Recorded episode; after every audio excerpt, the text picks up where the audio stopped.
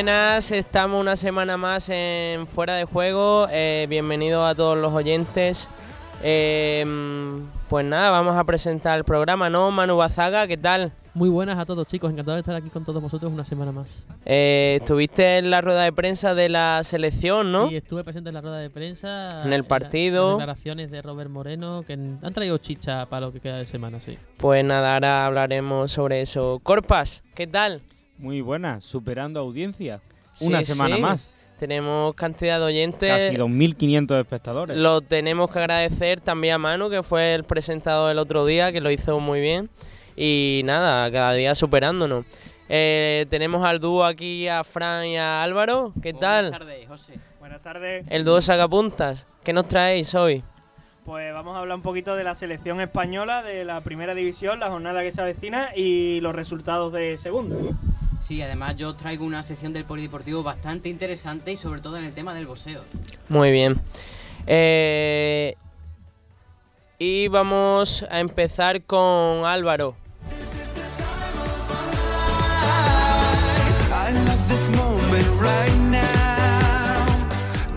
Buenas Álvaro, pero antes vamos a presentar a Bartolo que siempre se me olvida. Y es el más importante de aquí porque sin él no podríamos hacer el programa.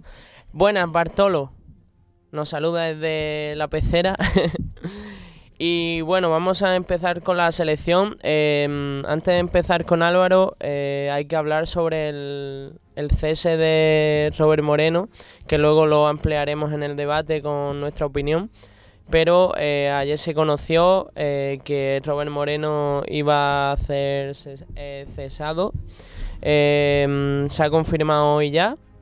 Y nada, ahora, ahora lo debatiremos, pero mi opinión personal como avance es que me parece eh, que la federación está haciendo las cosas un poco sin pies ni cabeza y de mala manera para todas las partes. Pero bueno, ahora lo debatiremos. Eh, bueno, Álvaro, eh, hablamos un poco del partido de la selección. Se enfrentó a Rumanía, ¿no? Con un, eh, un amplio marcador. Correcto, se enfrentó a, Rumanía, Rumanía que tiene muy buenos jugadores como eh, Hagi, el España, porque venimos de un 7-0 a Malta y ahora el 5-0 a Rumanía.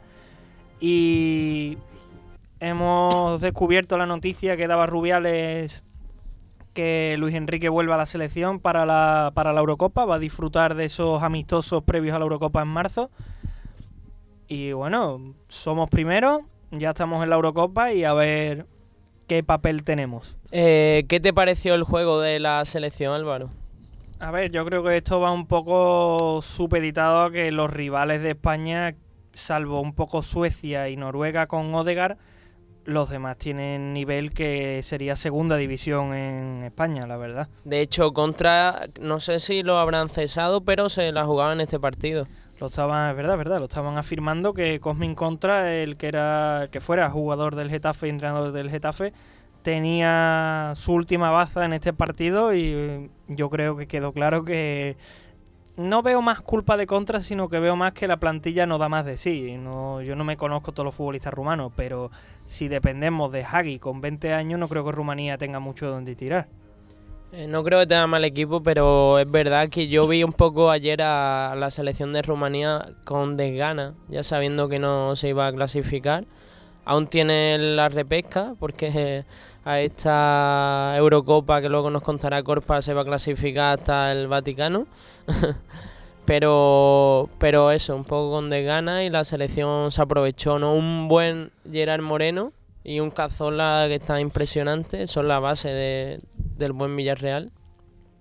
Se está viendo la conexión Cazorla-Gerard Moreno, que al igual que en, la, que en la liga con el Villarreal, en la selección también nos está haciendo disfrutar.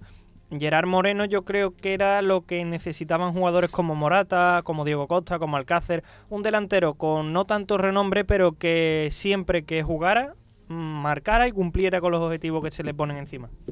Eh, y luego ves, eh, ¿qué equipo titular ves, Álvaro, de cara a la Eurocopa? Eh, quedando todavía muchísimo y viendo cómo estarán los jugadores para esa fecha, pero a priori, ¿cómo lo ves? Claro, como tú dices, quedan seis meses para la Eurocopa, o siete meses, no sé ahora mismo. El equipo puede variar mucho, puede haber lesiones, puede haber futbolistas que en estos meses bajen bastante su rendimiento y no se merezcan ir en la convocatoria a la Eurocopa, pero yo creo que el 11 de Luis Enrique, porque ya ha sido cesado, bueno, cesado, sustituido porque no va a abandonar el cargo en el staff técnico Robert Moreno, yo creo que será Kepa de portero, lateral derecho Jesús Navas, salvo que haya alguna lesión, yo creo que está bastante por encima del nivel de Carvajal, que ha vuelto a dar muy buenas sensaciones, también hay que decirlo. En el lateral izquierdo, tengo la duda de si Jordi Alba llegará bien, porque ahora mismo está lesionado, tiene ya una cierta edad, pero para mí Jordi Alba es indiscutible. Como centrales, aquí viene un poco la problemática de, de la selección. Sergio Ramos es indiscutible, eso es así.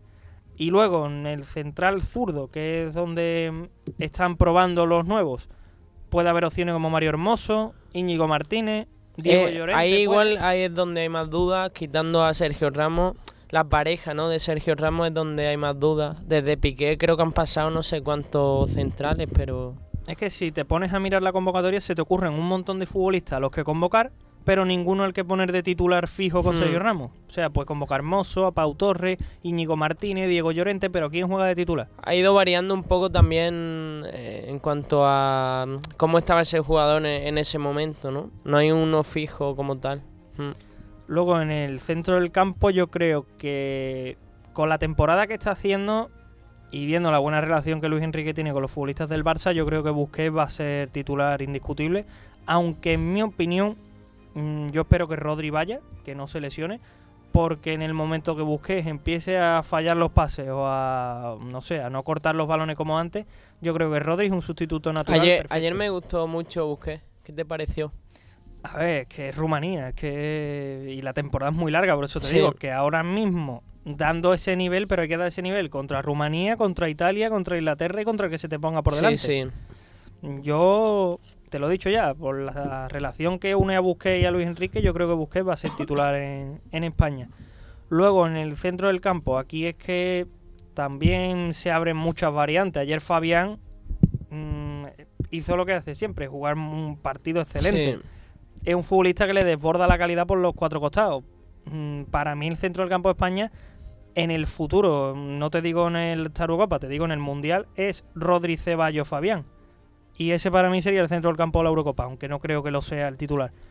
Y luego arriba, pues Morata, porque está llevando una racha tremenda. Ahí también es como un poco el delantero, es un poco como el central que acompaña a Ramos. No está claro todavía el que puede ser esta Morata, ¿no? Bueno, yo creo que no va a haber un once titular que juegue todos los partidos. Una Eurocopa ya, ya lo vimos en el, en el Mundial de, de Rusia, cuando jugamos con Rusia, con la República Checa, que hubo variación. Iniesta, por ejemplo, llegó bastante. En la, en la- perdón, en el Mundial, no, en la Eurocopa. Que nos eliminó Italia. mm, Con la República Checa, Iniesta se salía, llegó Italia y nos, Sí. vamos, nos tumbaron en un momento. Yo creo que con la plantilla, la calidad de jugador y la amplitud de jugadores que hay en España, no creo que haya un 11 titular. Pero mi delantero sería Morata, por la racha que está llevando. En banda izquierda, Oyarzábal. Me parece un futbolista que tiene muchísima calidad y en el que Guardiola ya se ha fijado. Y en banda derecha, banda derecha no sabría decirte. Es que ahora mismo, ¿a quién tenemos en la banda derecha? Ya, eh, yo creo que también un poco varía de en cuanto a como, eh, lo que hablábamos antes, cómo estén los jugadores, porque hay buenos jugadores, pero no hay tampoco tres, tres delanteros eh, fijos ni tres mm, extremos, ¿sabes? Entonces yo creo que variará un poco eh, la alineación. si es un poco más, um, se está trayendo a los jugadores que estuvieron en la sub-21. Dani Olmo, si hace una buena temporada con el Dinamo de Zagreb y Luis Enrique se atreve. Yo es que ya, Bueno, también, también habría que ver eso. Aquí entre ahora Claro, es que- es que Luis en- Enrique. en vistas al Mundial, mm, es que Fabián, Ceballos, Dani Olmo, Unai Núñez, es que son el futuro. Kepa, Bueno, recordemos que ganaron la Eurocopa el verano sí, pasado. menos Kepa, los cuatro que he dicho ganaron la Eurocopa todos. Es que tenemos muy buena cantera detrás, igual que en 2012 con los Isco, Tiago, Coque y demás. Muy buena base.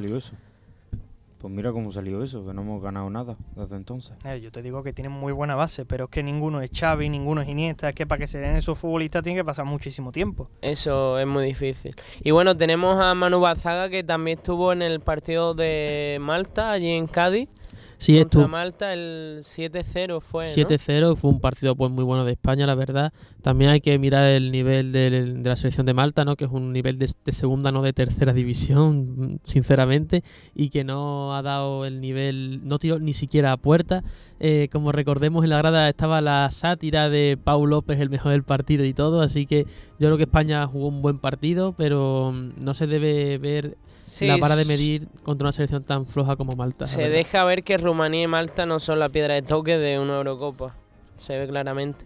Pero bueno, ¿qué te pareció más allá de eso el partido, Pues, Manu? pues sinceramente yo creo que España está empezando a conseguir un bloque bastante bueno, ¿no? Como ha dicho mi compañero Álvaro, la función de Gerard Moreno en, el, en la delantera puede ser bastante importante. Con Morata como referencia arriba y Gerard Moreno como el segundo delantero, creo que la cosa puede funcionar bastante. También me gustó mucho en los minutos de Sarabia. Eh, muy desbordante y poniendo muy buenos centros. Y Dani Olmo, el tiempo que jugó también eh, lo hizo muy bien y creo que puede, puede conseguir un hueco en la Eurocopa. Si sigue Muchos este cambios, recordemos, en Muchos Cádiz. cambios, la verdad. Pau Torres también debutó, recordemos, y con gol, nada más salir, dos minutos, tanto Dani Olmo como Pau Torres. Y muy bien, muy buenas sensaciones tanto de los, de los dos debutantes y del equipo en general, la verdad. Y bueno, estuviste en la rueda de prensa de- del partido y ¿qué le preguntaste a Robert Moreno? Que te lo has cargado, Manu. No, no. eh, Dos días después de ir a la rueda de prensa, el hombre se va. ¿Casualidad? No lo creo. A lo mejor soy el nuevo roncero, ¿no? Eso está por verlo. Nada, pues Pero le- le hiciste una buena pregunta, eh, si no la puedes Sí, recordar. eh, el tema del lateral derecho, ¿no? Porque recordemos que Juan Bernás y Jesús Nava fueron los laterales titulares del partido. Era por saber la, opinión del seleccionador sobre el partido de esto y si cree que actualmente Jesús Nava está por delante de Carvajal en el 11 o si cree que Bernat puede llegar incluso a superar a Jordi Alba, como ya, hemos comentado anteriormente, la lesión que ha tenido el jugador catalán en el lateral izquierdo y el lateral derecho respectivamente en la Eurocopa. Es que claro, la pregunta de Manu me parece muy buena, no solo por Navas Car- Carvajal, sino porque la selección de tantos cambios, eh, veremos quién está por delante de quién, veremos quién, lo que estamos hablando, no hay un once fijo, entonces ya veremos. Yo creo que sinceramente los partidos importantes, ya sea Alemania, Italia, cuando nos toque jugar contra ellos van a acabar jugando los, los de siempre, ¿no? Los Jordi Alba, los Dani Carvajal, Sergio Ramos, Busquets, como hemos comentado anteriormente. Y a no ser que haya alguna lesión que pueda jugar alguno de los que ya mencionado anteriormente, no creo que se atreva a poner a, a la segunda línea, por así decirlo, en los partidos importantes. Pero hay una, una particularidad con casos anteriores que van a acabar jugando los Jordi Alba, los Busquets, los que juegan habitualmente, pero ahora tienen un problema. Que salvo Sergio Ramos, en mi opinión, en el banquillo tienen jugadores que son igual o incluso por la juventud que tienen mejores que ellos. Hay que recordar, Jordi Alba tiene por detrás, vamos, por detrás, ahora mismo por delante, pero cuando vuelva tiene a Reguilón y a Juan Bernat. Así a primera. Carvajal tiene a Jesús Nava. Gerard, o sea, perdón, Morata tiene a Paco Alcácer, a Gerard Moreno, a Rodrigo.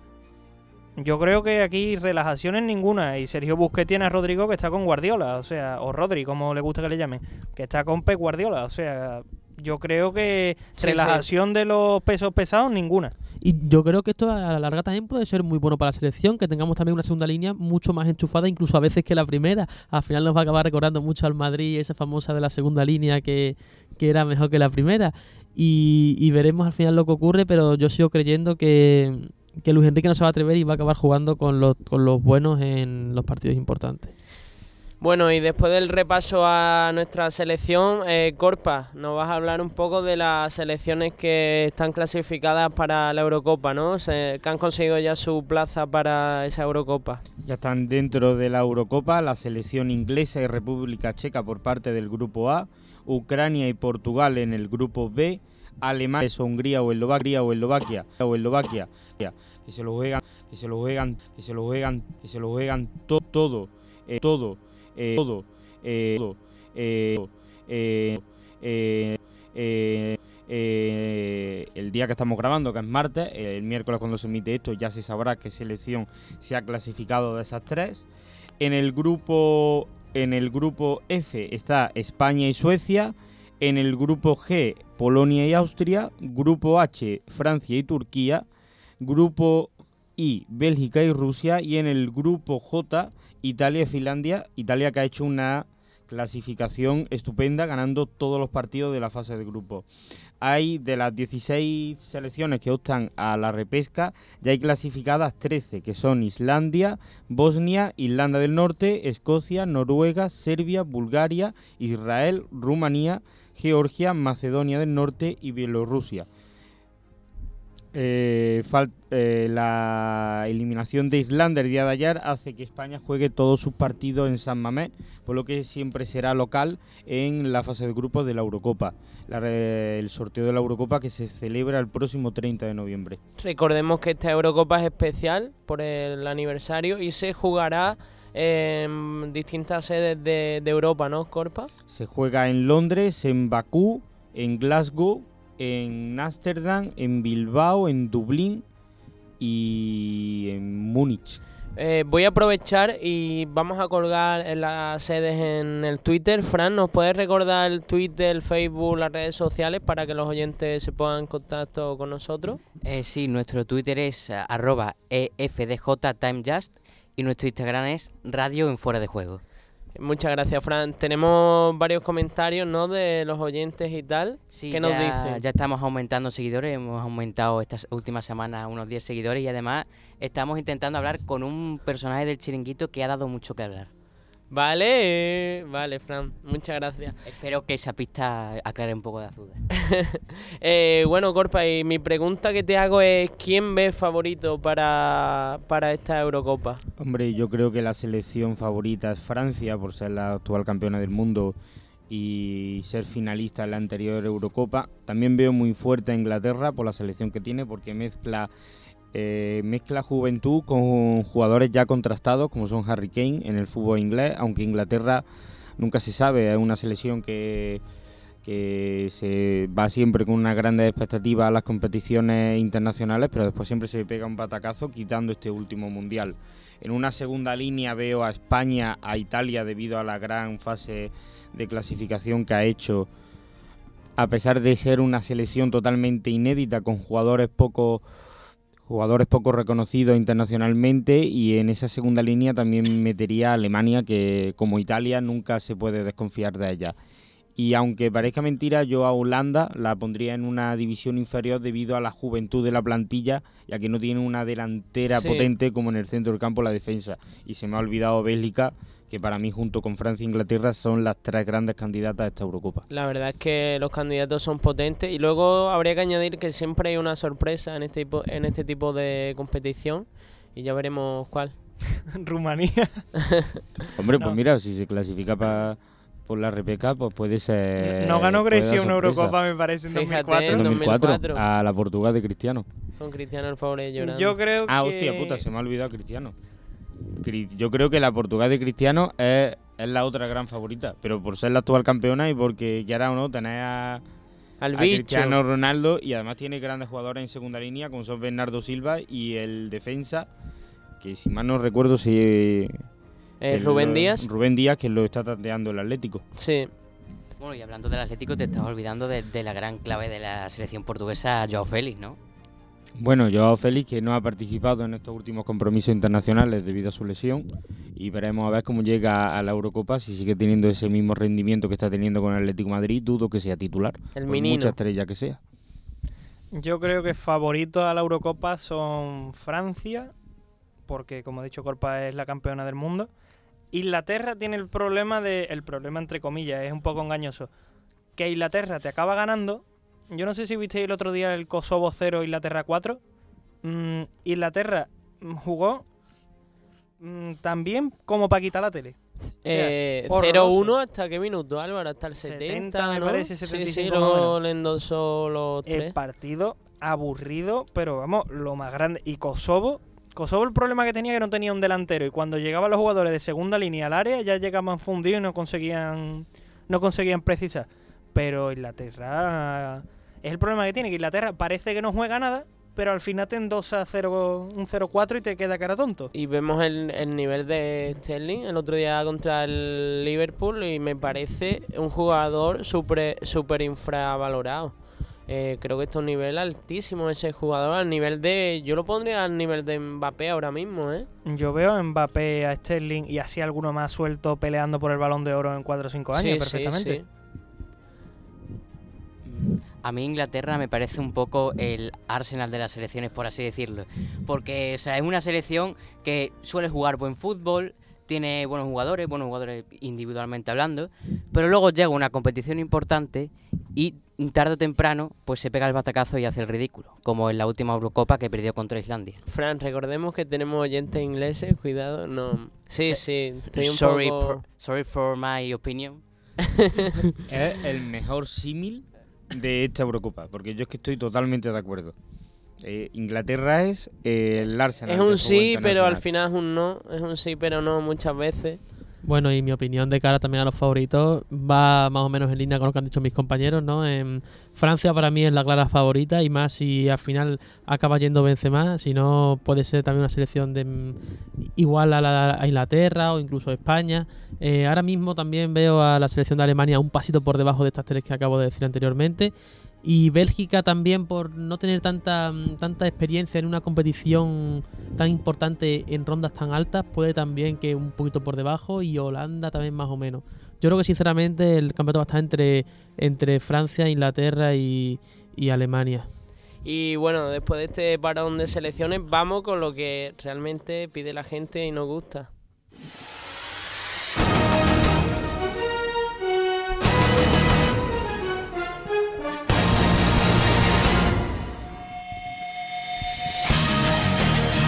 Y nos lo trae nuestro compañero Álvaro, que, Sí, señor. que es lo que nos gusta, Lo que le gusta a la gente es Primera División, Exacto. ¿cómo no? Bueno, el viernes 14, el viernes tenemos en la jornada 14 el Levante en Mallorca, en el Ciudad de Valencia, con la vuelta del parón de selecciones, que yo creo que los aficionados de cada equipo vienen con ganas de, de ver a sus respectivos conjuntos en la liga. El sábado tenemos el Leganés Barcelona a la una. Eh, luego tenemos el Betis Valencia a las 4. Partido donde el Betis de Rubí yo creo que es clave. También ha tenido Rubí mala suerte con ese derby y ahora en casa el Valencia. Son dos equipos complicados, Sevilla y Valencia. Pero yo creo que el Betis tiene Bueno, plantilla Real para. Madrid antes, ¿no? Es Real Es que le- Sociedad, ha, o teni- sea, ha tenido muy mala suerte para jugarse el puesto yo creo que por eso todavía no lo han destituido. Porque, no, hombre, si el Madrid le hubiera endosado una manita, el Sevilla te gana por más goles y ahora el Valencia te humilla en casa, yo creo que se merece ser destituido. Pero yo creo que el Betis puede ganarle al Valencia perfectamente. Luego tenemos el Granada Atlético Madrid, la sorpresa de la liga contra el Atlético del Cholo, que está con un Morata espectacular. No sé si seguirá marcando o no, pero yo creo que va a ser un partido bastante bonito, la verdad. Y para acabar el sábado tenemos el partido para mí del día, el Real Madrid-Real Sociedad. Un Madrid que con Rodrigo se encomienda otra vez al nuevo cristiano, entre comillas, a un futbolista de talla que le dé nivel a la plantilla que está de capa caída y con un Hazard que ha devuelto sensaciones. Por fin se ve el futbolista que, va- que costó 115 millones de euros. Por fin. Y vamos a ver cómo queda. Y la Real, pues la Real es que... no la sorpresa porque todos sabemos de lo que es capaz la Real, pero la Real está jugando al fútbol de maravilla. El domingo tenemos a las 12 el español Getafe, un español de Pablo Machín que necesita ya ponerse a ganar como un loco para salir del pozo a la segunda división. A las 2 tenemos el Osasuna Athletic Club de Bilbao, ese derby, ese derby entre comillas vasco, porque recordemos que Osasuna es de Navarra, no se puede considerar vasco 100%. Y a las 4 tenemos, seguido de este, el Eibar a la vez, un derby vasco por antonomasia, este sí, en Ipurúa, donde el equipo de Mendilibar viene de que el Madrid le endose cuatro golitos. Y a ver cómo reacciona la plantilla después de la humillación a la que le sometió el Madrid la jornada anterior. Luego tenemos a las seis y media el Villarreal Celta de Vigo. Un Celta que con Óscar García todavía no ha ganado. También es que tuvo dos encuentros difíciles contra Real Sociedad, si no me equivoco, y, y creo que Real, Real Sociedad no... Barça. Barça sí, y el otro no fue la Real Sociedad. eh, Real Sociedad en Vigo no, y luego no, el solo, Barça. solo ha jugado contra el Barça. ¿Solo un partido? Sí, bueno, sí. pues me he equivocado. Solo contra el Barcelona, 4-1. Yo creo que el Celta no se mereció semejante correctivo. No, no, recordemos lo que hizo Messi. bueno, que ya Bueno, hizo Messi. casi no tiene... También las faltitas que le pitaron a Messi son discutibles cuanto menos, ¿eh? Bueno, pero Igual que los penaltis al Madrid, pero las faltitas de Messi son muchas discutibles. Y por último, para terminar la jornada, tenemos el Real Valladolid-Sevilla a las 9 de la noche. Un Sevilla que viene crecido después de ganarle al Betis y un Valladolid que en su casa es un rival bastante complicado y más con el frío que hace en esta época. Eh, bueno, eh, mi pregunta, Álvaro, ¿quién ves en, me- en mejor eh, forma ahora mismo en la liga? A ver, del parón. en mejor forma después. Es que yo creo que hay unos 3, 4 equipos más o menos. El Madrid ha vuelto a dar buenas sensaciones y cuando Hazard y Rodrigo están así, la verdad que no es que jueguen bien, sino que intimidan bastante a los rivales. Luego el Sevilla, después de encadenar varios partidos ganarle al Betis, está con la moral por las nubes. Y así un poco más Osasuna, que sigue sin prácticamente derrotas. la pregunta es si el Atlético de Madrid también volverá a estar en forma después de un inicio un poco así du- dubitativo, ¿no? Hombre, también acusa un poco la falta de Joao Félix, que es un futbolista por el que se ha invertido. Es normal que se dependa de ese futbolista. Vuelve esta semana, creo que está ya Sí, recuperado. ya está con Lemar, me no, con Lemar no, con Versálico. Con Sí. Versálico estaba el otro día entrenando aparte de- del equipo. Y yo creo que tanto la incorporación otra vez de Joao Félix como la vuelta de Versálico, que le da mucha polivalencia a las bandas y no permite que Lodi se relaje, yo creo que le va a venir muy bien al Atlético para refrescar un poco las bandas. Y te quiero preguntar por Ocampo, que para mí es uno de los jugadores, no revelación, porque yo, bueno, yo la gente lo conocía eh, ya, pero eh, se lesionó creo con Argentina, ¿no? Y Correcto. es uno de los jugadores de esta temporada. Sí, un Ocampos que ha ido de menos a más en su carrera. Primero hizo muy buenos años en Argentina, lo que le sirvió para que el Milan se, fijara en él y lo fichara. En el Milan tuvo un poquito un paso de medianía, un- unos partidos buenos, unos partidos malos y tampoco destacó mucho. Luego fichó por el Marsella, donde llegó a la final de la Europa League, que como dijimos la semana pasada, no era la estrella porque tenía por delante a Payet, pero yo creo que era un futbolista irregular, pero que cuando cumplía, cumplía. Y en el Sevilla tenemos la suerte de disfrutar esa regularidad y yo creo que se ha adaptado bastante bien a la liga y de momento es el máximo goleador del equipo con cinco dianas. La verdad es que para mí es uno de los jugadores revelación. Y bueno, vamos ahora con la segunda, Fran, eh, que también tenemos partidos interesantes. Eh, me gustaría un poco hablar, eh, no sé, Fran, si, si lo sabes. Eh, se rumorea que, a ver qué os parece esta noticia, que Ben Arfa eh, podría llegar a la Almería. O sea, después de Okazaki, eh, Kagawa, eh, sería un bombazo. ¿eh? Guti, Y Messi Guti. también, ¿no? Bueno, Messi lo quiere fichar dentro de cinco años, según él. lo están negociando, ¿eh? Lo están negociando. Hombre, el otro día- que es capaz, ¿eh? El otro día salió una foto en Twitter de Messi con el jeque de la Almería.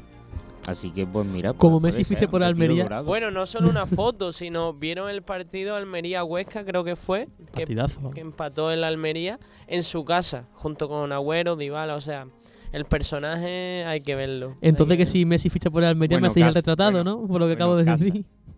Eh, sí, Eh, casa entre Eh, comillas, porque es un palacio. Un, cuarto de ellos, un cuarto de ellos. Igual era el baño y no nos dimos Sí, cuenta. Ben de- Arfa- Ben Arfa. Ben Arfa, sí, sí, salió ayer la noticia. Lo Es que bombazo, pasa, eh. lo que pasa sería el salario, que la liga igual por el salario que tiene no lo dejaría fichar, pero el dinero, lo, o sea, Hombre, el dinero lo tiene. El dinero lo tiene seguro. También ha caído muy bajo Ben Arfa para estar en la, en la, en la órbita Bueno, de la Almería. Tiene la ya verdad. 33, te- 34. Era un jugador que pintaba No, muy no, bien. jugador muy es muy joven. joven.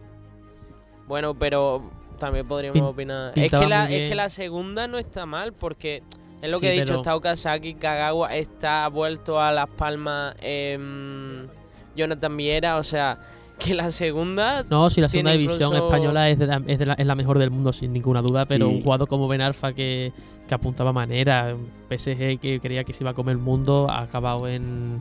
eh, va a acabar en la Almería. Yo creo Ahí que- hay un fallo que apuntaba a manera con 28 29 años. Un futbolista que con 28 29 años, cuando apunta a manera, tampoco le vayas a pedir que estará en el Real Madrid. Puede ser una casualidad también lo de la buena temporada suya y ahora se Bueno.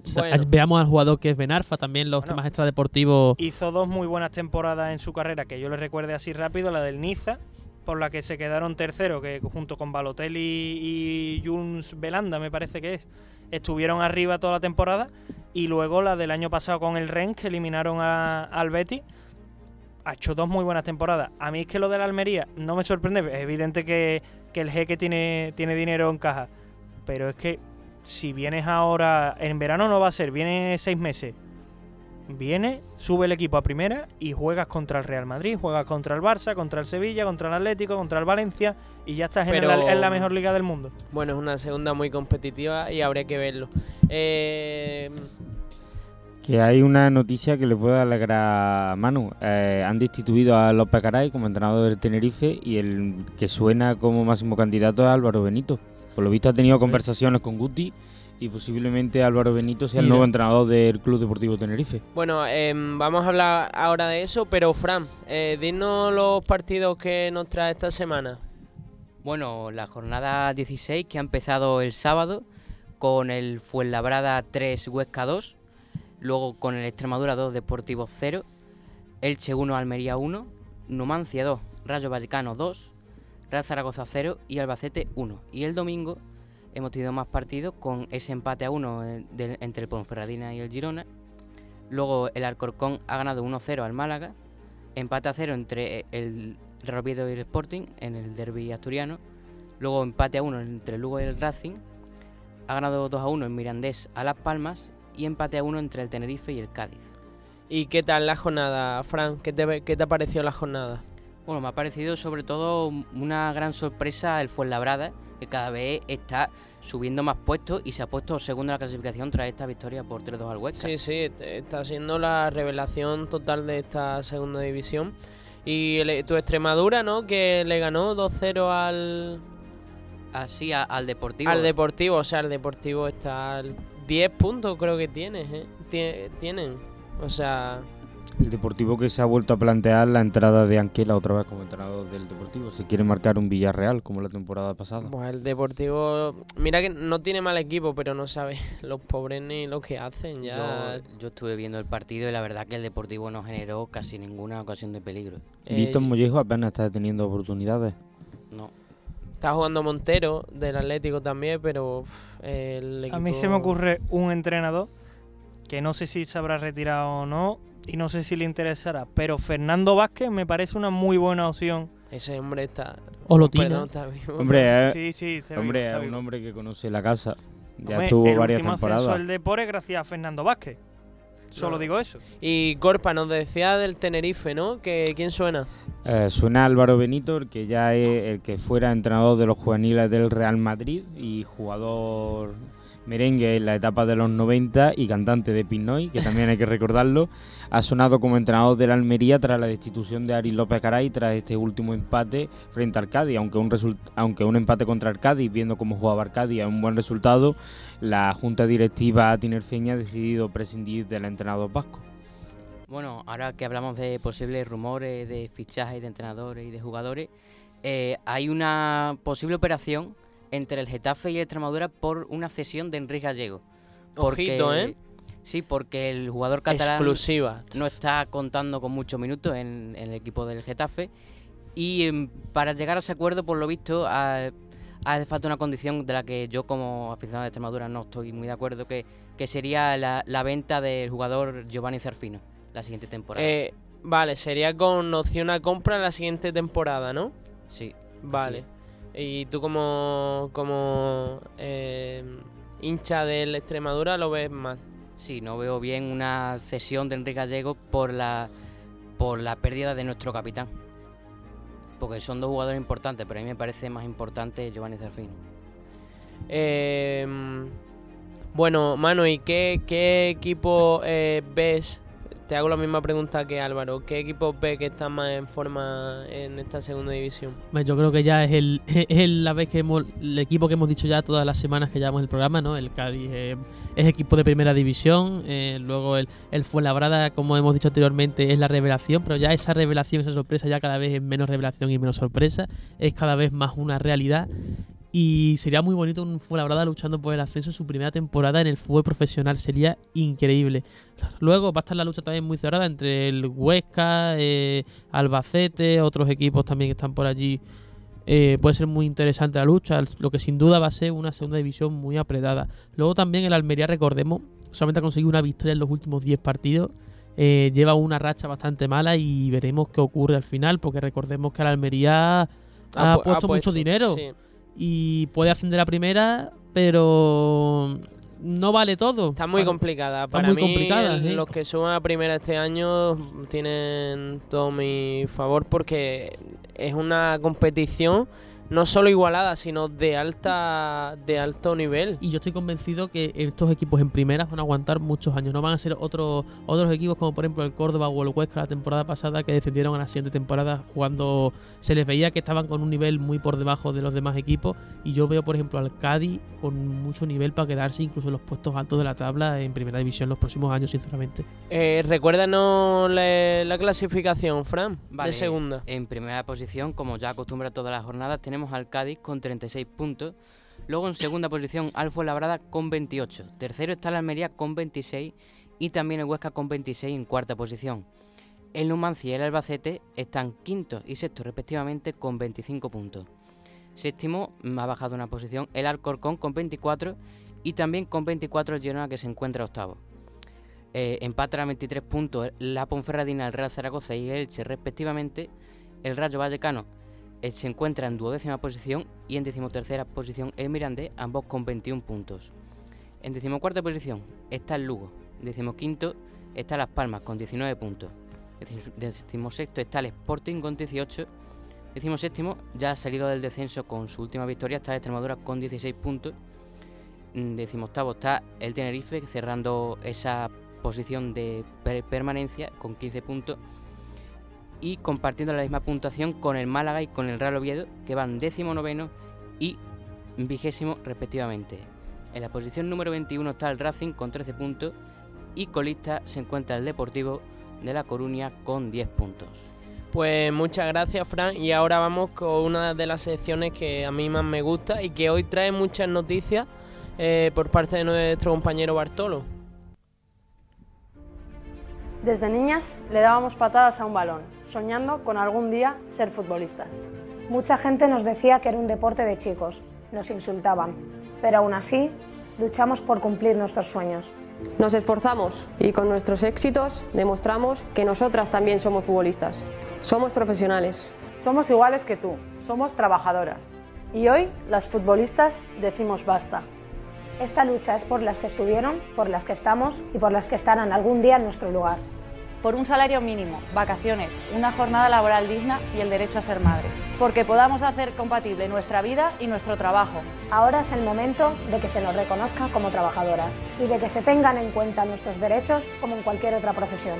Es nuestra hora, es hora de hacer historia. El convenio de la igualdad de AFE. Convenio femenino ya. Ya. Ya. Ya. Ya.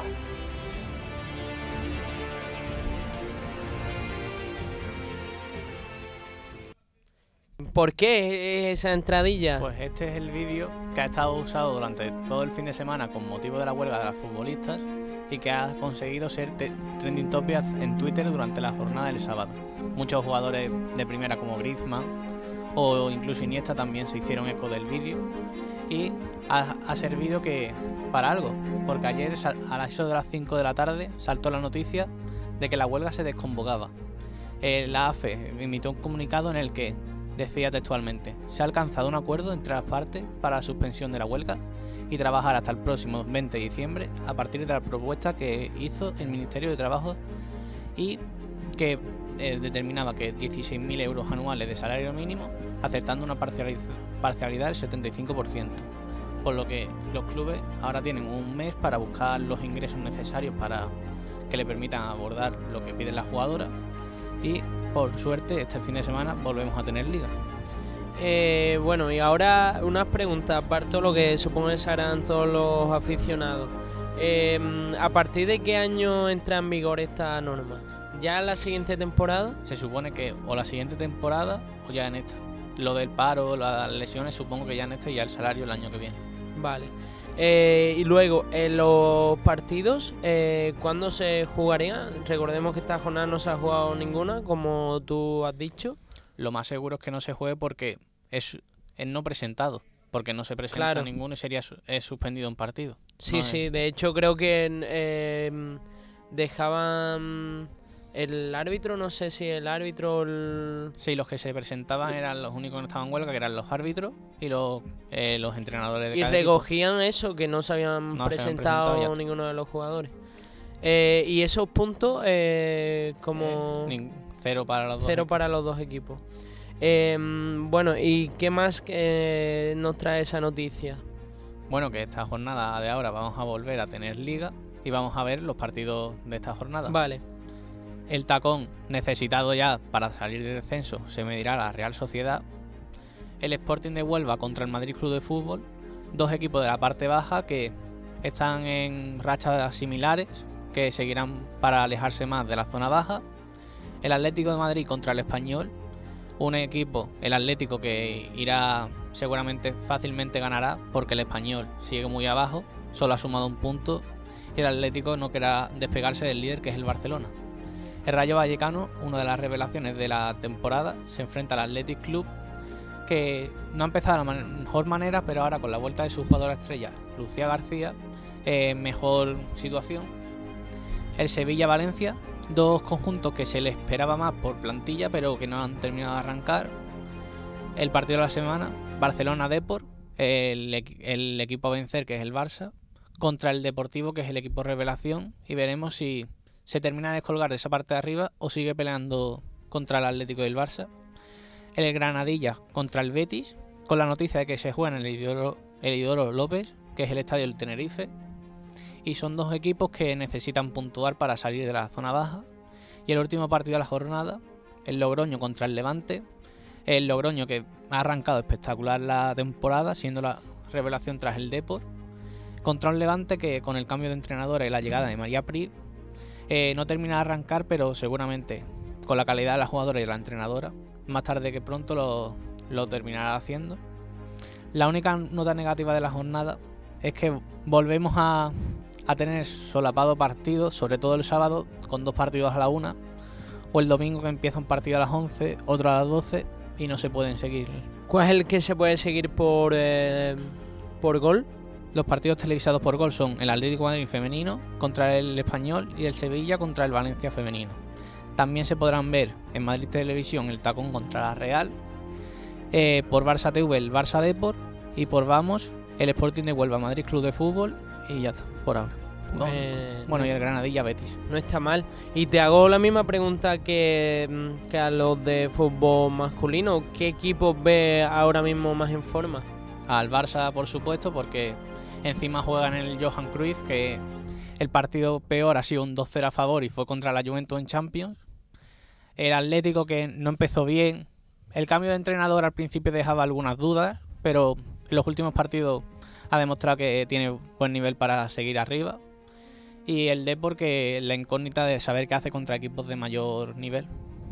Eh, y por abajo eh, tenemos al Real Madrid, al Sporting de Huelva, ¿no? Eh, El más preocupante de todos sin duda es el español. el español. porque un punto solo en ocho jornadas y viendo que siempre se adelantan en el marcador pero siempre se dejan remontar hay algo mental ya en la jugadora de hemos metido gol vamos a incluso en una entrevista a una jugadora el líder Estal vio este partido dijo hemos metido gol este partido lo ganamos y ya ver que te meten otro ya te destrozan moral eh, la moral y ve- Sí, eh, eh, es como, bueno, hablábamos antes del deportivo, ¿no? Entras en una fase mental que aunque te salga algo bien, ya lo ves incluso negativo y ya se tuerce todo. Entonces, sí, están en, en ese punto.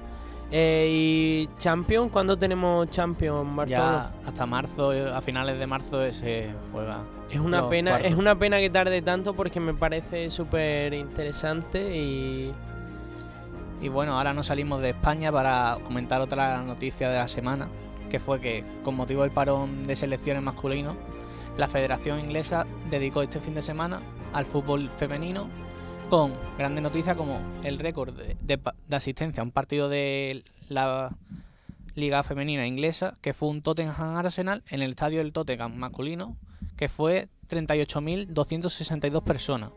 Pero esto no fue solo en Inglaterra, también en Francia, con el clásico francés del Olympique de Lyon contra el PSG, 30.661 personas.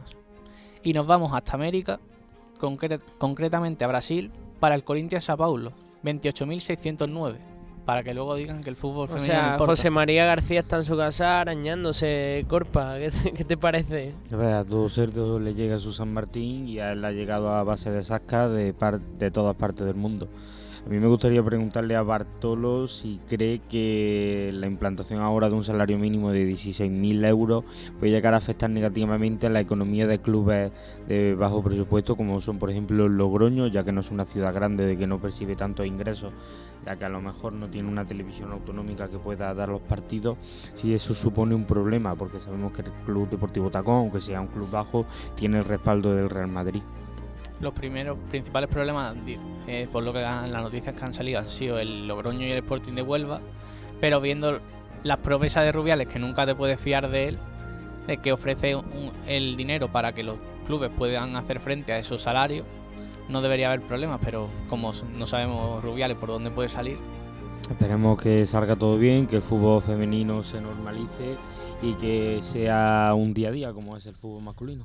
Yo creo que esta, que esta guerra se gana con pequeñas batallitas y la de esta semana era una no era una batallita, era una batallaza y conseguir ese salario mínimo que ¿cuánto era Bartolo? 16.000 eh, euros.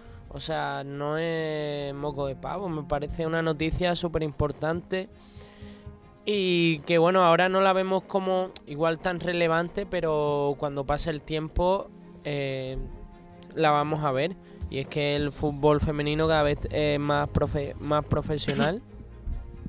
Va a llegar un momento igual, no al nivel del fútbol masculino, pero sí que diremos, pues, em, esta semana he jugado tal y he ido al partido, he ido con mi bufanda, no creo que quede mucho para eso. Poco a poco se conseguirá. ¿Este año hay Eurocopa como en el fútbol masculino? No, el, año que viene. Este año hay Mundial Sub-20.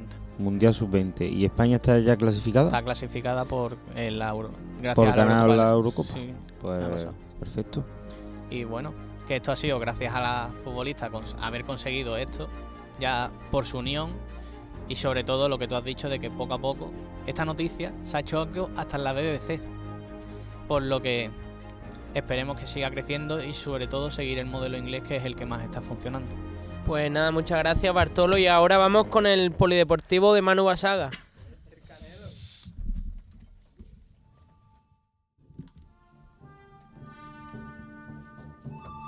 El polideportivo.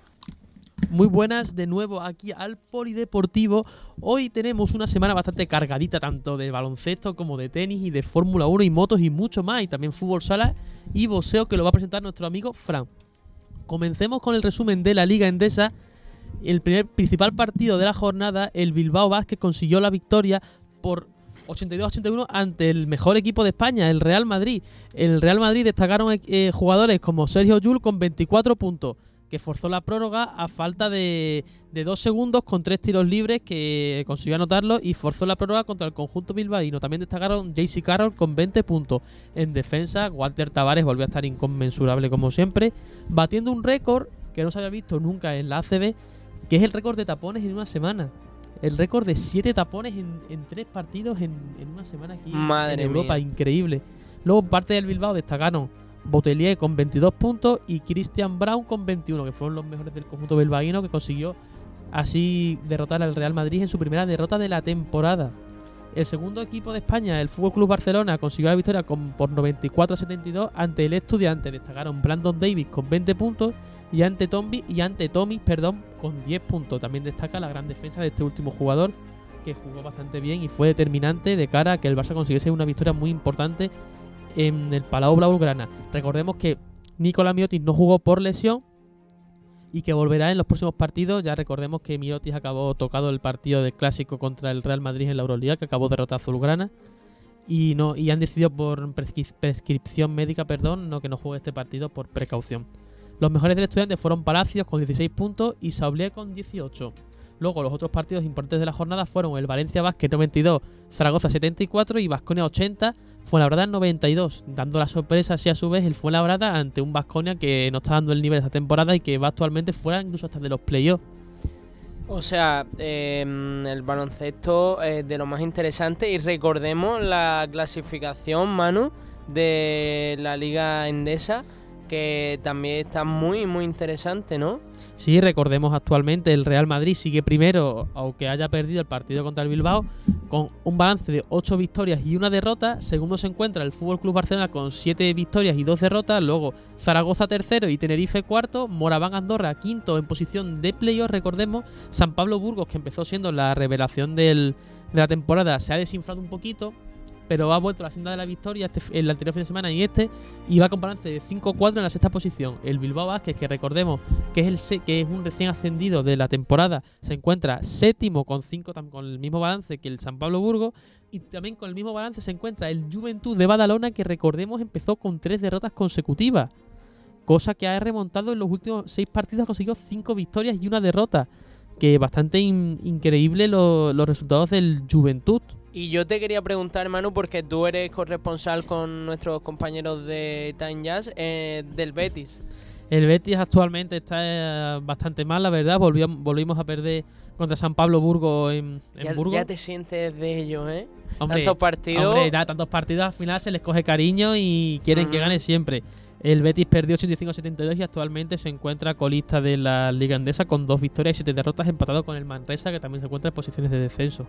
El Betis tiene que espabilar ya, sobre todo fuera de casa, porque recordemos, en casa mm, llevamos cuatro partidos, dos victorias y dos derrotas, una de ellas contra el Barcelona, por tanto se puede entender que se pueda perder, pero fuera de casa es una sangría completamente. Cinco partidos, cinco derrotas. Ya en casa le cuesta y más fuera, la verdad es que lo pasa muy mal.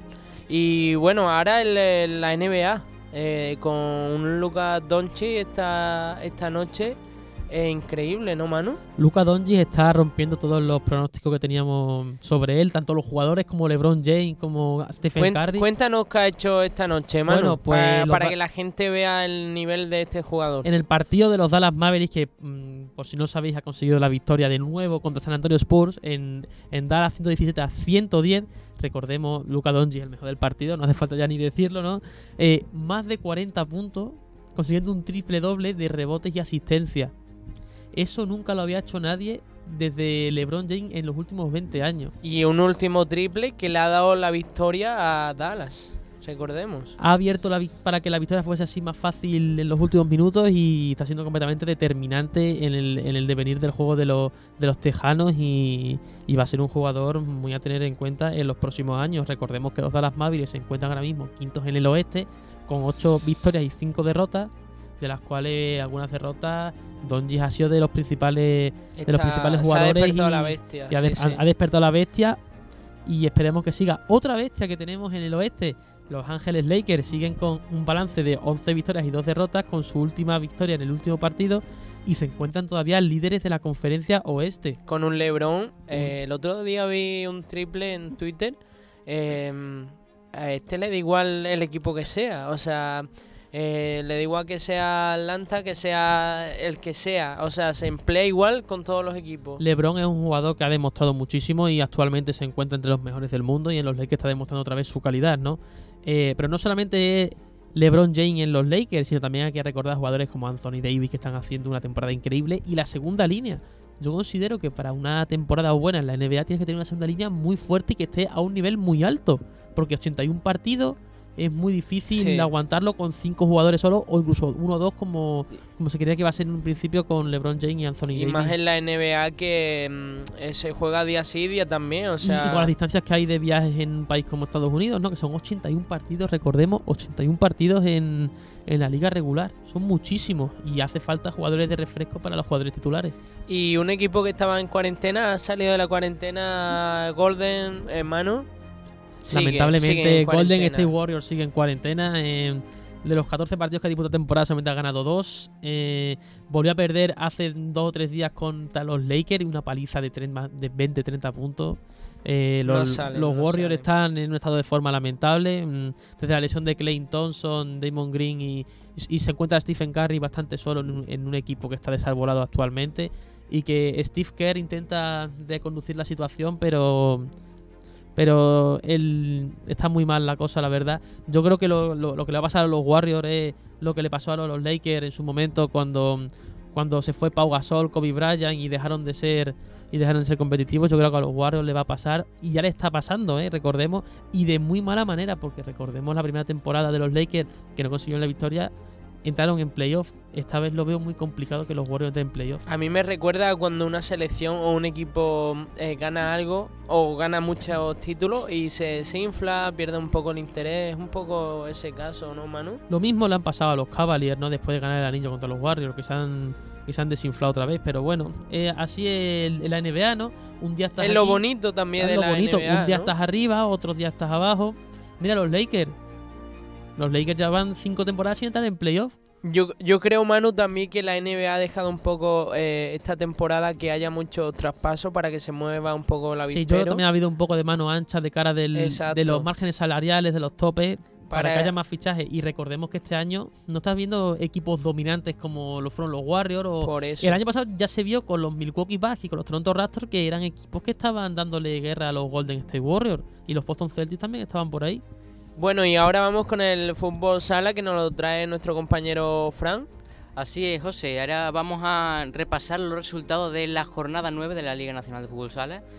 Una jornada que empezó el viernes con el Palma Futsal 1, Jaén Paraíso Interior 2, Osasuna Magna 3, Servigroup Peníscola 2, Levante Unión Deportiva 3, El Pozo Murcia 5, Pecado Rubén Burela 2, Fútbol Emotion Zarago- Zaragoza 2, y el sábado tuvimos dos partidos que es Jimby Cartagena 4, Aspil Jumper Rivera Navarra 1, Industrias Santa Coloma 3, Barça 6 y el domingo cerramos la jornada con el Movistar Inter 1 y Viña Alpal y Valdepeñas 1.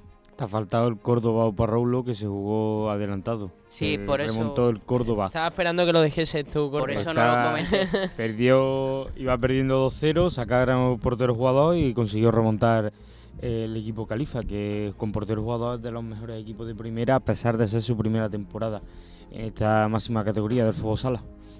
Sí, eh, que remontó y acabó 3-2, un partido que se jugó en octubre. Y ahora vamos a mm, comentar qué partidos vienen en la siguiente jornada, la jornada 10. El viernes 22 tenemos el Fútbol Emotion Zaragoza contra el In- Industria Santa Coloma a las 8 y media. Y a las 9 el Servigroup Peníscola contra el Levante. El sábado, el 23 de noviembre, a la 1 el Aspil Jumper Rivera Navarra contra el Panda- Palma Futsal que lo, podremos ver en Gol Televisión eh, a, las 6 y cuarto Viñal Pali Valdepeñas contra el Jimby Cartagena a las 6 y media Jaén Paraíso Interior contra Córdoba Patrimonio y a las 7 Oparrulo Ferrol contra Pescado Rubén Burela. Después a las 9 y cuarto Barça contra Sosuna Magna el martes 26 de noviembre y el miércoles podremos ver también este partido en gol que será un partidazo el Pozo Murcia contra el Movistar Inter. Joder, pero partidazo. y a ver, que y otro partido bueno es el Jaén Córdoba. Un derby andaluz en la máxima categoría. Lo que pasa es que en la mesa hace mucha gracia los nombres del. Hostia, es que son muy buenos. Es que son buenísimos, Es ¿eh? que Son- son, publicidad. son igual, de- claro, son sí, igual sí. de buenos como los de balonmano. Yo tengo una pequeña anécdota. Que frigoríficos yo, morrazo.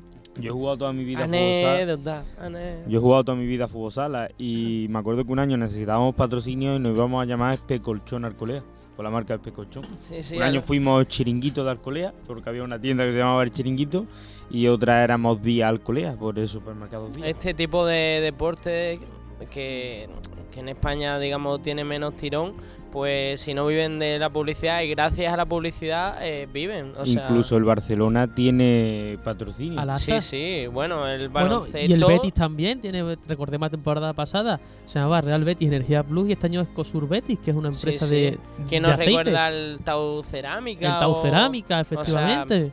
que gracias a Interview. ello. el Caja El Laboral. interview, o sea. el actual Inter Movistar. De Sí, hecho, sí. Ya, ya pasa en el fútbol 11 con los nombres de los estadios, ¿no? Bueno, ejemplo, claro. El Real Stadium. El el Wanda Metropolitano. El Pogorecho Stadium en caso del español aquel año. O sea que gracias el- también a esa El publicidad. supuesto pues, Microsoft Bernabéu, que quería llamarlo Bill Gates, El menos a- mal que no se Abu dio. Dhabi Bernabéu también. si Bueno, todavía no está... El Petronas Bernabéu también se llegó a hablar el en su momento. El Rakuten No, ¿no? El Rakuten no. Hay, hay variedad de nombres y eso, gracias a la publicidad, El pues, Metropolitano. viven esos, esos equipos. Eh, y ahora vamos con el tenis, que, que trae un montón de noticias, Manu, porque se ha jugado, no solo se ha jugado, se está jugando la Copa Davis en Madrid, ¿no? Se está jugando, se jugó eh, la semana pasada, recordemos, la Copa Master, que es el torneo maestro, que se lo ha llevado un griego. Un griego y encima debutante en esta categoría, porque, eh, porque al principio no iba a jugar, pero cuando se dio cuenta que iba a jugar se puso muy alegre. Eh, Tsipras, el griego, consiguió la victoria en la final a otra sorpresa porque recordemos, Dominic Tien no es una persona que le guste mucho jugar en, en, en, cemento, ¿no? Consiguió la victoria el griego Cipras contra Dominic Tien 6-7, 6-2, 7-6. En un tie break, en el último set, eh, tremendo, ¿eh? en la que se veía el cansancio de los jugadores después de una semana de. Dos promesas, que, Dos promesas han llegado a lo más alto. Que ya Tim es más, más que promesas, más allá es una realidad. Recordemos mm. que Tim es un jugador. Yo muchas veces lo he dicho que es el sucesor de Nadal, ¿no? Porque em, porque le gusta el tipo de juego, el, tipo de juego, tierra batida, en, tipo de juego lento. Eh, hablando de Nadal, Nadal fue eliminado en la fase de grupo después de una espectacular victoria contra el que ha ganado el torneo, contra Cipra, en un partido que realizó una remontada en el tercer set increíble, remontando un 4-1, un 5-1. un 5-1 y encima con bola de con, bola de set. Eso lo bola de partido. Solo, puede, solo puede hacer Rafa. Y qué lástima que luego el, en el otro partido Medvedev dependía, ganó, a Severev y, y, no se pudo clasificar. Que recordemos que si nada se clasificar, yo lo hubiese visto como uno de los principales uno de los principales candidatos a ganar el torneo. ¿no? Porque recordemos que Cipras eh, eh, perdió contra Nadal y Ceberev también perdió contra Medvedev, que había sido ganado por Nadal anteriormente. Así que.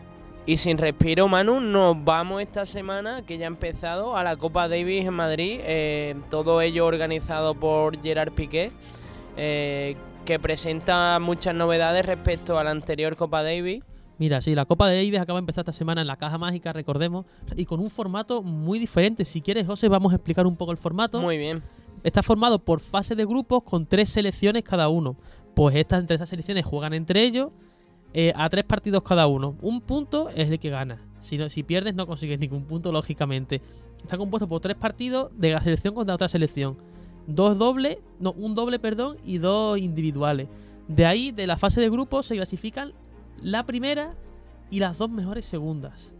Y ahí empiezan a jugar un torneo normal de cuartos de final sin finales y finales en la que es el mejor de tres partidos, o sea, quien gane dos partidos gana la eliminatoria, con dos individuales y un doble, vamos, que es más o menos lo mismo, pero uno en fase de grupos y luego en eliminatoria.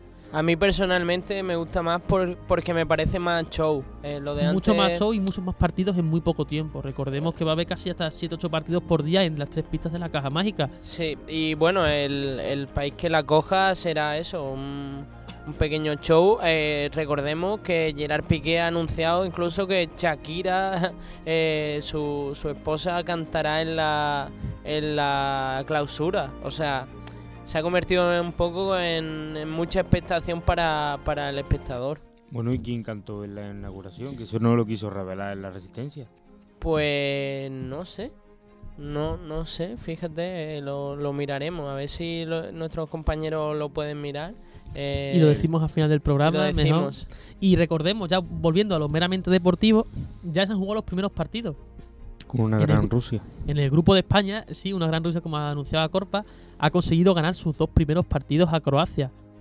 Eh, Kacharov consiguió la primera victoria ante Korik eh, después de haber conseguido Rublev la primera victoria entre Gojo, que recordemos, Gojo sustituye al, sustituye al, al número uno de Croacia, a, a Chile, que no, pudo jugar al final por lesión.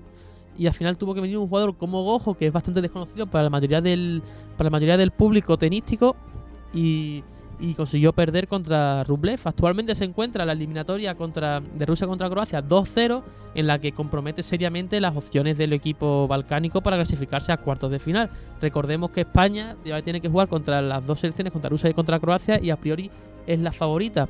Recordemos, España juega el, el martes a las 6 de la tarde y el miércoles a, las 6 de la tarde. ¿Qué opináis sobre esto? ¿Crees que España tiene nivel suficiente para ganar la Copa, de, la Copa Davis? Hombre, como que ganar la Copa Davis no, porque yo pienso que hay un par de países que están a un nivel superior, pero yo creo que España puede dar guerra, sobre todo gracias al emblema de esta de este país, que es Rafael Nadal, que sin duda, es, si no es el mejor deportista de, este, de la historia de este país, es de los mejores de la historia de este país. Y quiero quiero tener confianza en ellos. Eh, a ver, yo España no la veo como favorita porque eh, creo que depende mucho de Nadal. Bueno, tiene a Carreño también, pero no la veo como, como favorita. Creo que hay otras por encima. Pero bueno, eh, al final también depende de ciertos partidos y cómo España, España llegue a la fase final, por así decirlo. Bueno, hemos descubierto quién cantó la Sí, inauguración. y no, no está nada mal, ¿eh? El- es el DJ Alan Walker y Farruko, o sea, en- no se han dado con chiquita Piqué. Bueno, Ah. y, y Taburete, o sea, Hombre, Taburete. claro, hombre, ¿cómo no va a cantar Taburete? Por favor, qué pedazo de grupo. Y para cerrar, no Viva solo. Shakira tiene a Camilo, que es un cantante colombiano, y a Pedro Capó, el de Con Calma. Con Calma. pues no, nada Corta. mal, o sea... Cor- co- y solo corta, córtalo, tío. Eso que cortar. 2.500 seguidores. Eh, Vamos José, a bajar. eh, eh, el, co- el concierto no lo haces tú, te lo recuerdo. eh, despedido. Además, si esa, además, si esa, si esa música a ti te pilla muy... Bueno, eh, sigamos con el programa, chicos. Eh, eh, así que, mano, esperemos que, que siga creciendo, ¿no? Esta Copa Davis poco a poco y ya veremos los siguientes años. Y ahora vamos con el, con el motor, Con el mundo del motor que, que, tam- también que también nos ha dejado muchas noticias este fin de semana. Muchas noticias y muy buenas para el deporte español. Recordemos que se, en primer lugar, vamos a empezar con la Fórmula 1, porque hemos tenido tanto Fórmula 1 como moto. Vamos a empezar con la Fórmula 1, Gran Premio de Brasil, que recordemos ha, ha sido con victorias de Max Verstappen. Hasta aquí todo normal. Pero aquí viene la sorpresa. Segundo quedó con el Toro Rosso Pierre Gasly y tercero con el McLaren. Y me enorgullece, me enorgullece mucho decirlo. Carlos Sainz ha quedado tercero con un Qué McLaren en el Gran por Premio de Brasil. Por fin. Por fin lo ha Después, conseguido. después de cinco años del último podio Mm. cosechado por el equipo. Una Noemí de. Miguel, que es la reportera de Movistar, llorando incluso delante de Carlos Sainz. Para sí, sí, que- para estábamos que todos muy contentos porque en los últimos años hemos sufrido mucho con McLaren, primero con Alonso y ahora con Carlos Sainz.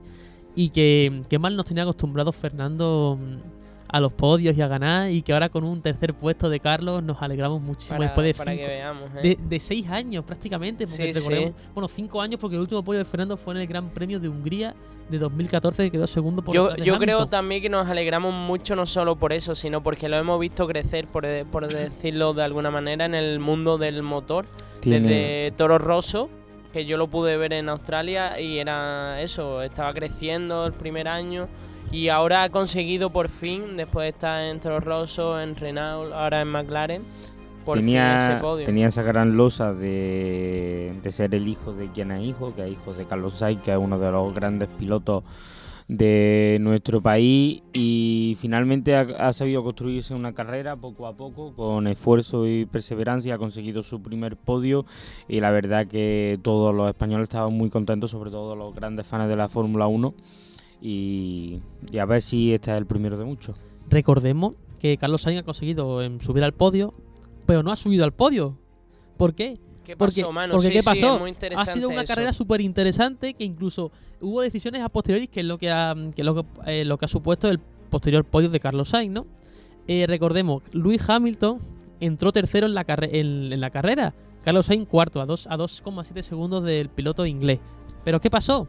Un anterior toque en la anterior vuelta con Alexander Albon, que es el otro piloto de Red Bull, supuso una sanción para el piloto inglés que le supuso 5 segundos de, de penalización que lo, que lo relegó a la cuarta posición. Por tanto, Carlos Sainz ascendió a la tercera. Y un final de carrera muy, muy apasionante porque recordemos que Pierre Gasly, que ha quedado segundo, y Hamilton, que quedó tercero, presuntamente en la carrera, entraron en una en la línea de meta en una, en una entrada de photo finish.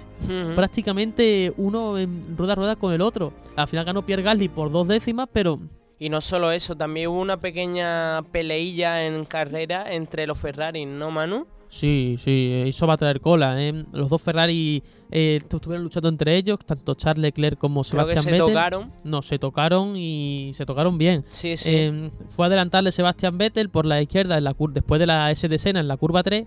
Y antes de frenar, no sé por qué Sebastián Vettel hizo el movimiento de, de cerrar a, a Leclerc a la izquierda, lo que supuso que se, se tocaran y el piloto monegasco rompiese la suspensión, lo que supuso también la rotura del- de la rueda de trasera de Sebastián Vettel con un reventón. Y, me- Abandonando los dos, los dos pilotos. y de motor a motor vamos a, a las motos con una buena noticia por parte de del, del hermano Márquez, ¿no, Manu? Que, que va con su hermano la siguiente temporada en Honda. Bueno, eh, recordemos que Mar Márquez, la que se ha disputado la última carrera en el, en el Gran Premio de Valencia, eh, Márquez ha conseguido de nuevo la victoria. eh, yo creo que ya es algo que, que no estamos nada más acostumbrados a decir, que Márquez ha, ha- ha ganado y... Sí. y Eh, cada vez que increíble. escuchamos Márquez y no sea victoria, no- nos sentimos raros. Y una noticia que también afecta no a Mar Márquez, sino a su hermano, a Alex Márquez. ¿Qué es lo que ha ocurrido con Alex Márquez, Fran? Bueno, Alex Marca, que acaba de fichar por Honda, ha cogido el relevo de Jorge Lorenzo, que anunció su retirada la pasada semana y corrió su última carrera en Cheste, en Valencia, ante eh, el aficionado español. Y yo no recuerdo que hubiese otra pareja de hermanos a, ni- a a tan alto nivel. Y hoy ha disputado sus primeras vueltas con la Honda y se ha caído Alex Marca. Pero bueno, Pero es Esperemos normal, que no sea así durante toda la temporada y consiga ir mejorando poco a poco. Muy difícil llegar al legado de Marc Márquez, pero bueno. Recordemos que las motos de MotoGP tienen 800 centímetros cúbicos. Ya ha pasado de dos- 250 que tienen las de Moto 2 a 800 centímetros cúbicos. Por lo tanto, es normal que haya al principio un poco de dificultad. Pero yo confío mucho en La adaptación, el- yo creo que lo que hizo el primer año Márquez, el, el mayor, creo que es muy difícil, porque la adaptación de, de, de esa categoría de Moto 2 a Moto 1, o sea, me parece, a Moto GP, a Moto 3, perdón, me parece muy complicada. Y lo que hizo, yo creo que le va a costar el primer año. Pero es que Márquez es espectacular, ¿no? Sí, sí, Eh, sí. Alex Márquez también es muy bueno, ha ganado ya dos títulos con las categorías inferiores de las de Moto 3 y Moto 2, como bien hemos dicho. Pero, y puede llegar a ganar algún mundial, pero lo de Marc Márquez es espectacular. Y no descartemos que también haya problemas entre los dos hermanos en el año que viene. Va a estar muy interesante, la verdad. También es verdad que Alex Márquez ha fichado nada más que por un año, así que veremos a ver si no se adapta tanto a la moto, pues se buscará otro equipo, pero una lucha entre hermanos pues puede ser muy divertida tanto para el espectáculo como, tan, como en la pista. Y esta fue en la última carrera en el Gran Premio de, de España de las motos, que también tenemos noticias en el, del Gran Premio de España, pero no de las motos, sino de los coches. Frank, ¿qué ha ocurrido? Eh, sí, que un gran premio que es habitual en las motos GP va a volver a, a la Fórmula 1. Se trata del circuito de Jerez. Ojito, ¿eh? Eh, Nosotros que vivimos en Sevilla lo vamos a tener a escasos kilómetros. Una gran Así es. oportunidad para disfrutar del máximo deporte del automovilismo. Cuéntanos, Además- Fran. Además que nos va a coger aquí en Sevilla sí o sí porque está planeado que eh, llegue al Fórmula 1 en 2021. Las conversaciones entre ambas partes, bueno, entre las tres partes, están cada vez más avanzadas y ya se habla de un principio de acuerdo. Pero hay que tener en cuenta también que esto es, en principio, si Montmeló no renueva el contrato con la Fórmula 1. Que eso está por ver que, el- que lo renueven o no, la verdad. Como Yo creo que lo tiene difícil. lo tiene Bueno. difícil y me da mucha pena porque como circuito, Montmeló es mucho mejor circuito que Jerez. Y muy mítico, o sea, y muy mítico, Hemos y como- crecido con él. Y como circuito Montmeló me gusta mucho más que Jerez, aunque si viene a Jerez, La perfecto, condicionaría, por supongo. supuesto. Y recordemos que Jerez solamente firmaría por dos años, ¿no, Fran? Eh, sí, además es una negociación que se está llevando entre tres partes. La primera parte es la, por supuesto, la empresa responsable de la Fórmula 1, Liberty Media Corpor- Corporation, también la Junta de Andalucía que asume el coste del canon, pero tampoco se descarta que reciba cierta ayuda de patrocinadores privados y el Ayuntamiento de Jerez, que ver que tiene que, encar- que encargarse de las obras de remodelación del circuito. Además, esta negociación lleva produciéndose desde hace dos años. Sí, sí. O sea, y, viene de largo. y recordemos Sí, que ya recordemos que ya en su momento el Gran Premio de Jerez de Fórmula 1 trajo consigo luchas muy importantes. Recordemos la lucha de Michael Schumacher con, con el ya desaparecido Jacques Villeneuve, que, se, que, acabó con el título del piloto canadiense en detrimento de un Michael Schumacher que ya estaba empezando a dar sus primeros coletazos y si no me equivoco ya tenía dos mundiales en su haber con Benetton. Eh, sí, bueno, de momento no se puede confirmar aún nada porque los actores que están implicados en esta negociación no quieren sacar a la luz nada de- del éxito que están teniendo estas negociaciones, pero ya se puede ver algo reflejado cuando eh, PP y Ciudadanos eh, dentro de la Junta de Andalucía están emitiendo comunicados en los que felicitan a, a la Junta por esta gestión. Bueno, pues veremos a ver si se da y si se da para nosotros eh, estaría genial. Y bueno, ahora vamos con la pequeña sección del potro de almendralejo, eh, Fran. Hoy más potro que nunca. que nos va a hablar un poco de boxeo, ¿no, Fran? Así es, traigo una noticia que puede revolucionar un poco el deporte del boxeo, tal y como lo, lo hemos conocido siempre. Y es que se está abriendo un hueco, una nueva modalidad del boxeo que se trata del boxeo sin guante. Esta modalidad llevaba 120 años prohibida en, en Estados Unidos, pero la empresa Barenacle Fighting Championship, BKFC, ha empezado a organizar veladas, así como si se tratara de la UFC, y el pasado sábado organizó su, su noveno evento.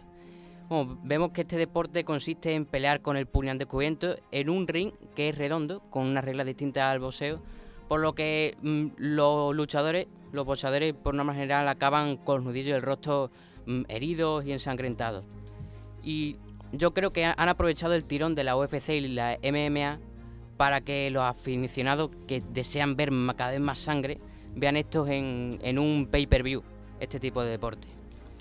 Es un poco rediseñar, ¿no? Esa competición, igual que hablamos del tenis con la Copa Davis, pues en este caso con, con el boxeo, ¿no? Sí, además tampoco parece que vaya a afectar mucho al boxeo porque no, no pretende competir con el boxeo en sí, sino con las artes marciales mixtas. Y además, mm, para darle cada vez más tirón a esta competición, están haciendo fichajes de, luchadores de UFC conocidos y se, anunció que el, Hulk iraní, Sajad Garibi, es un luchador que tiene 27 años y pesa 180 kilos, va a debutar en un evento de, de boxeo sin guante en 2020.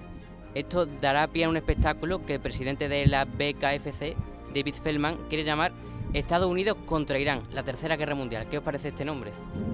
Pues eh, no deja mucho para la imaginación, ¿no? o sea, una guerra entre boxeadores, luchadores.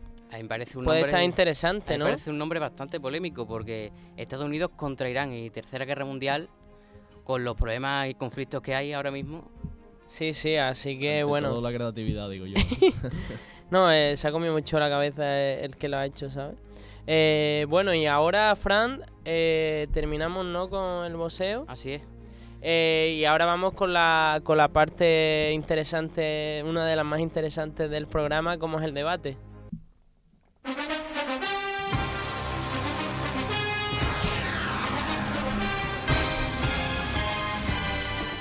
Bueno, y la pregunta de esta semana, chicos, para que hablemos es, ¿Qué os parece el cese de Robert Moreno de la selección y la incorporación de Luis Enrique?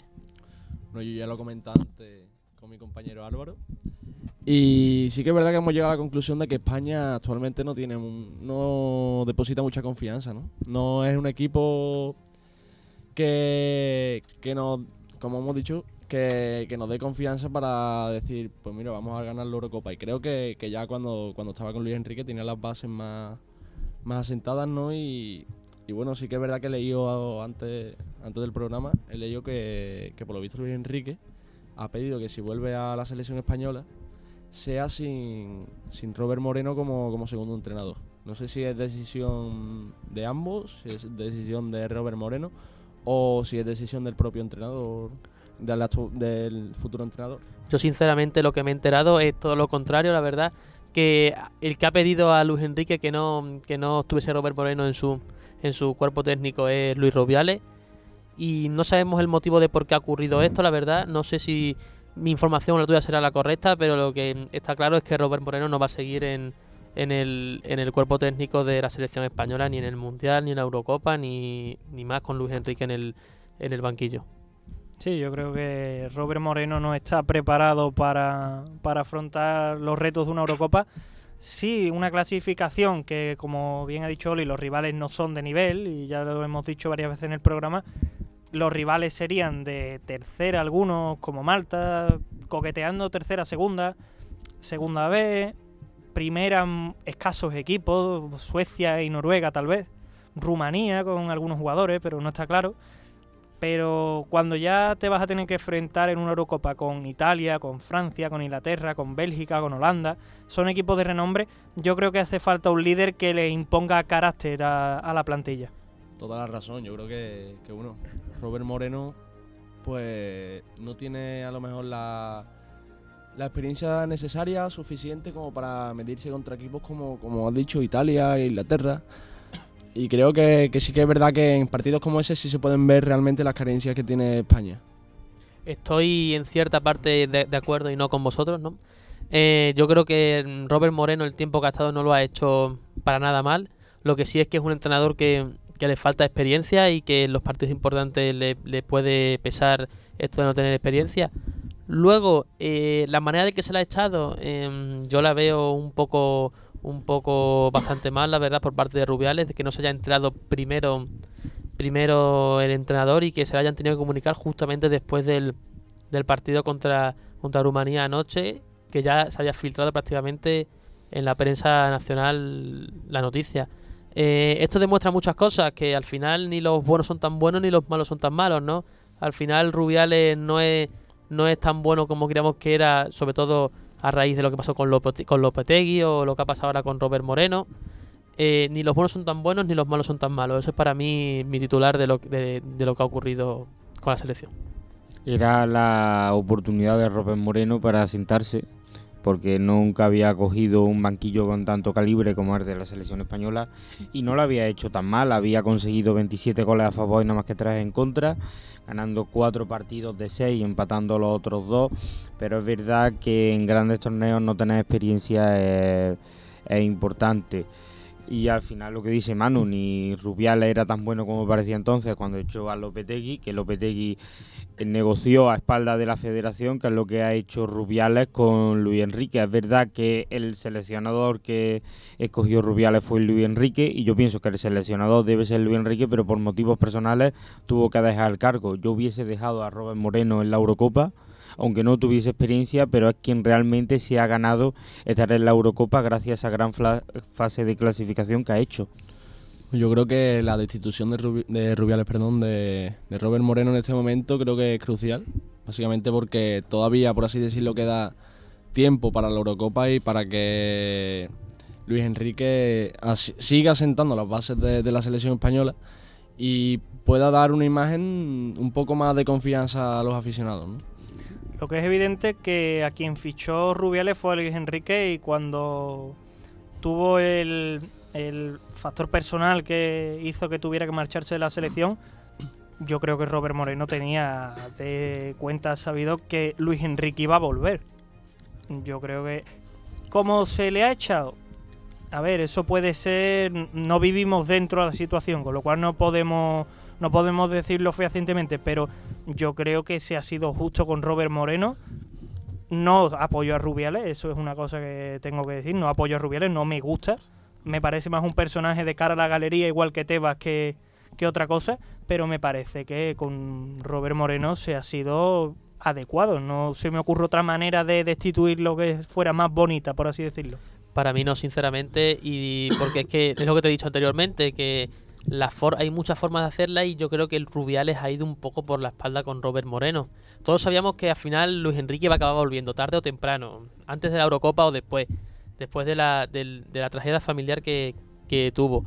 Pero, y que, pero que no, incluso un apunte importante es que Robert Moreno no va a estar en el, en el cuerpo técnico con, con Luis Enrique, así que algo ha tenido que ocurrir con, con Robert Moreno y yo creo que ha, que ha, podido también haber supuesto su destitución más pronto que tarde, la verdad.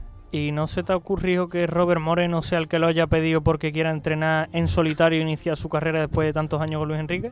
Yo sería, creo... Bueno, yo creo que sería una, una de las incógnitas, ¿no? Que sea eso una de las posibles respuestas a la destitución o...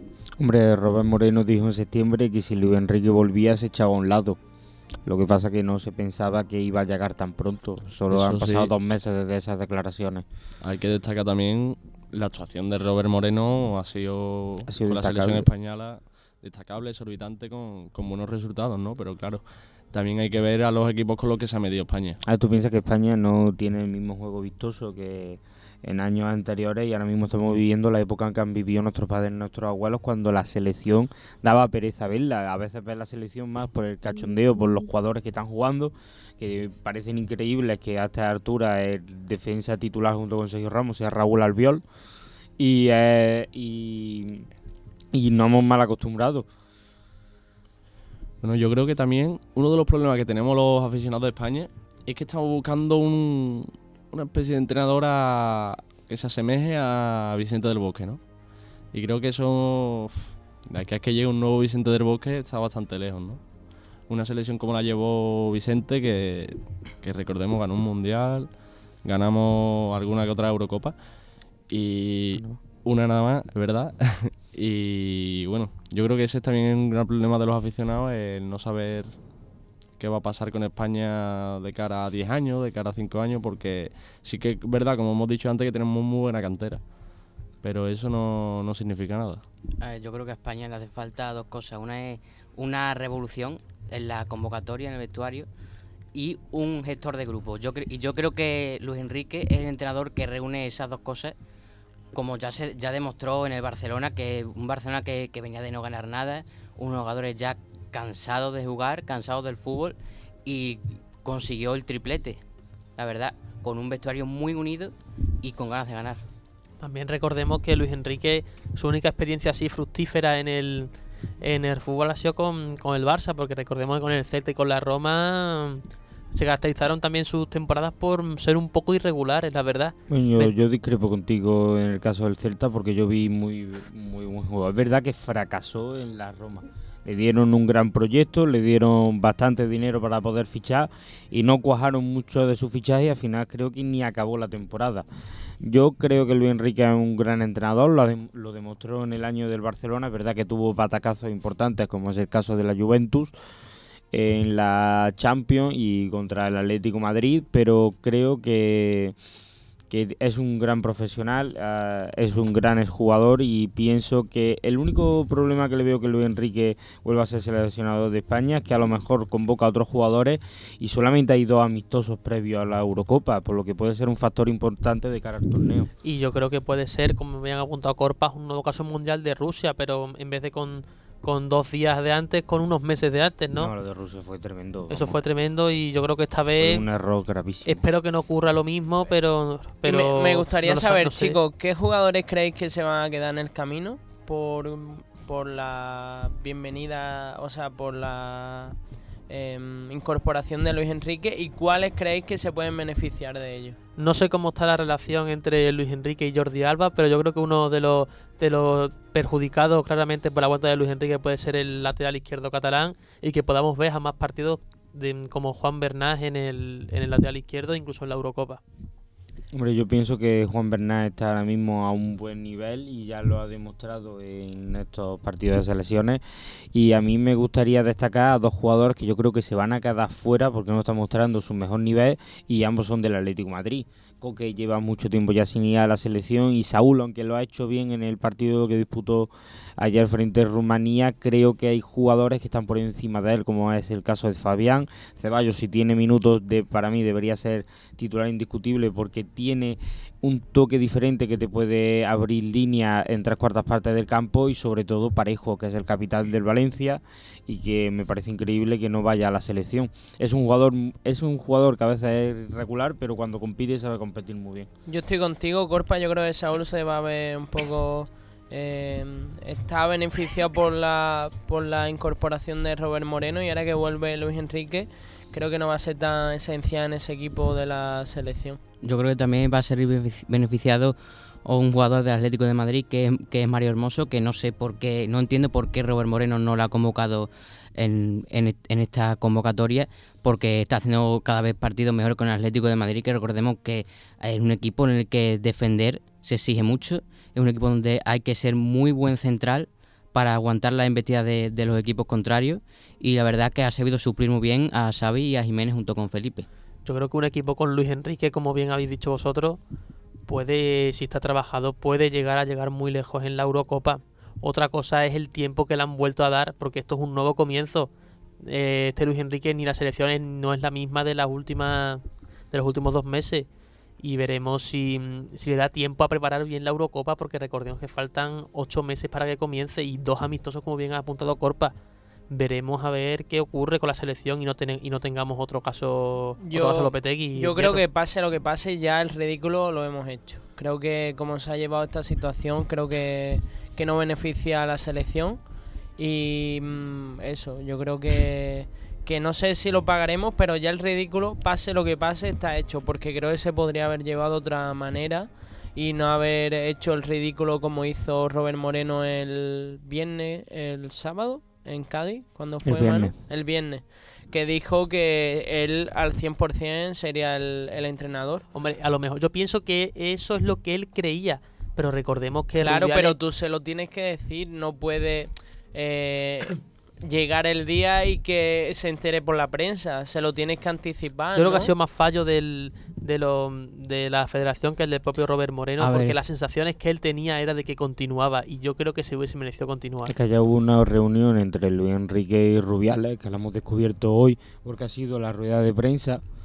Y eso, por ejemplo, Robert Moreno no lo sabía. Es verdad que la, imagen como institución, la Federación Española queda manchada. Ya ha quedado manchada por la situación en Rusia. También ha quedado manchada por la situación de la Supercopa de España, por llevarla a un país eh, con, fa- con mucha falta de derechos humanos como Arabia Saudí, que yo creo que es más bien por el dinero que se lleva a la federación que por exportar el fútbol español, porque lo que puede hacer sí, es sí. vender los derechos. Y un pequeño apunte, eh, Luis Enrique empezó muy bien con la selección, empezó ganando en el campo de Inglaterra, que es una de las favoritas, y goleando a Croacia, que era subcampeona del mundo. Yo no dudo de la calidad técnica de Luis Enrique, para mí es eh, la mejor opción posible de cara a la Eurocopa, viendo que la otra opción era Marcelino García Toral y el fútbol de Marcelino no me parece tan vistoso y espero que a España le vaya bien lo mejor posible y a disfrutar. Pues mm, bueno, al final no es el quién ni el qué, sino el, el cómo. Y bueno, llegamos al final de este intenso programa. Eh, muchas gracias chicos. A vosotros. Eh, damos gracias. también las gracias a los oyentes que nos escuchan y a nuestros compañeros Álvaro y Bartolo también que están ahí en la pecera. Nos saludan. Están Y, nadando. mm, un minuto de silencio por esto. Eh, y nada, nos vemos la próxima semana con más en Fuera de Juego. Quería hablar de lo de la situación esta, pero no, no me hablar.